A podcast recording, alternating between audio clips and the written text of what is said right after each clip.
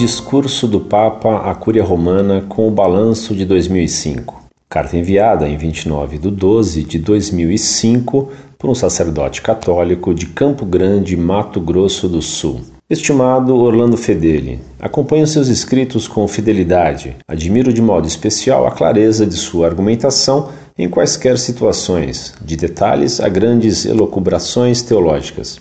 Não é uma pergunta específica, mas gostaria de ver publicado no site a sua opinião sobre o discurso feito pelo Papa Bento XVI à Cúria Romana, discurso este que está sendo chamado em alguns sites de Balanço 2005. Gostaria de ouvir sua opinião especificamente sobre o trecho em que ele fala sobre os 40 anos do Concílio Vaticano II e as duas hermenêuticas que giram em torno deste concílio. Fico agradecido pela atenção que me será dispensada em Cristo Jesus com o propósito de oração e bênção.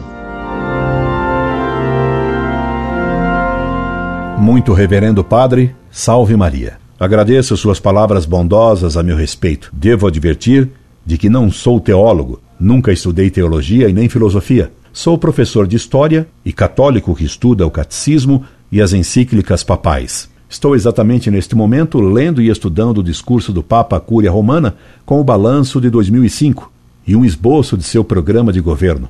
Desde já, porém, lhe digo que esse discurso deixa patente a condenação da linha declaradamente modernista dos que pretendem seguir o espírito do Vaticano II e a hermenêutica da descontinuidade com a Igreja de sempre, e que querem a ruptura com a Igreja Católica, fundando uma nova Igreja, a Igreja Conciliar.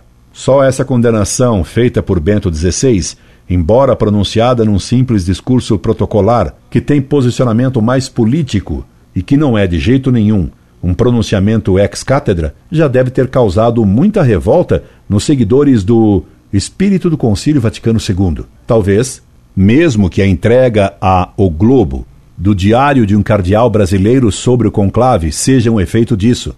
Por que um cardeal entregaria as notas que tomou durante o conclave, caindo em excomunhão e informando ao jornal que o cardeal Ratzinger, através de outros cardeais, manipulou politicamente o conclave, senão para tentar desmoralizar a autoridade pessoal do Papa Bento XVI.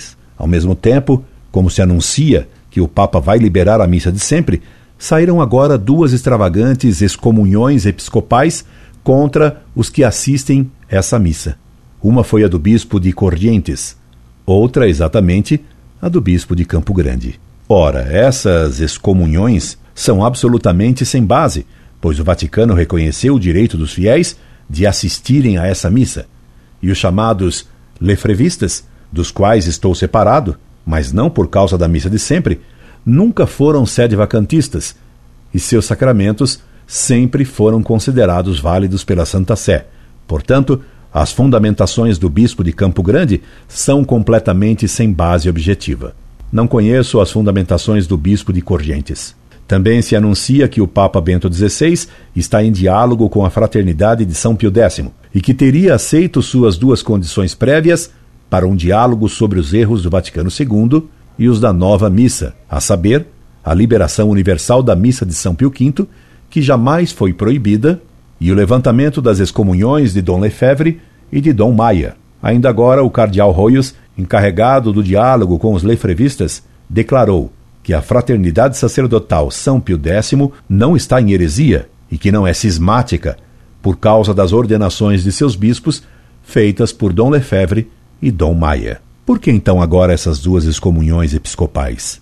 Anuncia-se também novos decretos de Bento XVI, e um deles já saiu, condenando as extravagâncias litúrgico-doutrinárias do neocatecumenato de Kiko Arguello e Carmen Hernandes. Fala-se de outros decretos e se anuncia a primeira encíclica de Bento XVI a ser publicada, dizem, em 6 de janeiro, e cujo título já causou grande controvérsia para ser traduzido.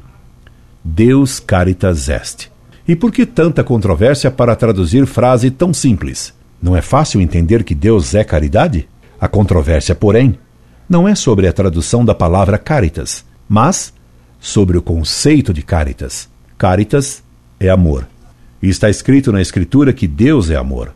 Problema é que a palavra amor hoje tem outro sentido muito diverso do amor caritas. E lá entram as hermenêuticas conciliares para fazer a confusão. Veja aí, padre, a causa do mal. O uso pelo Vaticano II de uma linguagem dúbia que causou leituras diversas sobre as quais ninguém se entende, porque cada um lê os textos com hermenêutica diversa. A palavra amor está hoje prostituída.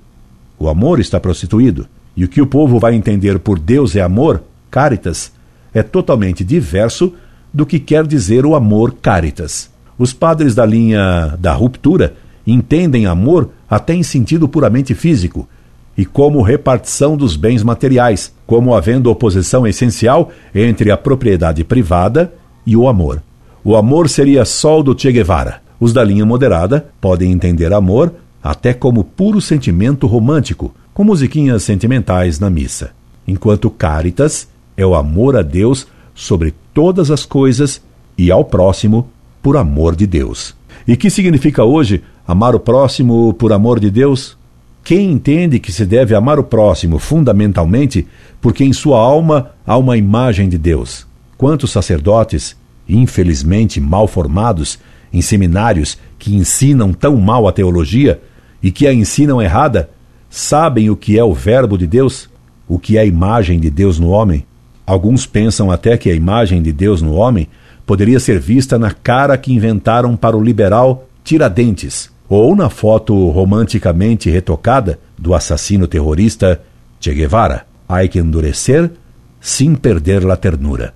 Isto é, matar os outros cinicamente. Desejando-lhe um ano novo cheio de graças e rogando a sua bênção sacerdotal, me subscrevo atenciosamente. Incorde Jesus Semper, Orlando Fedeli.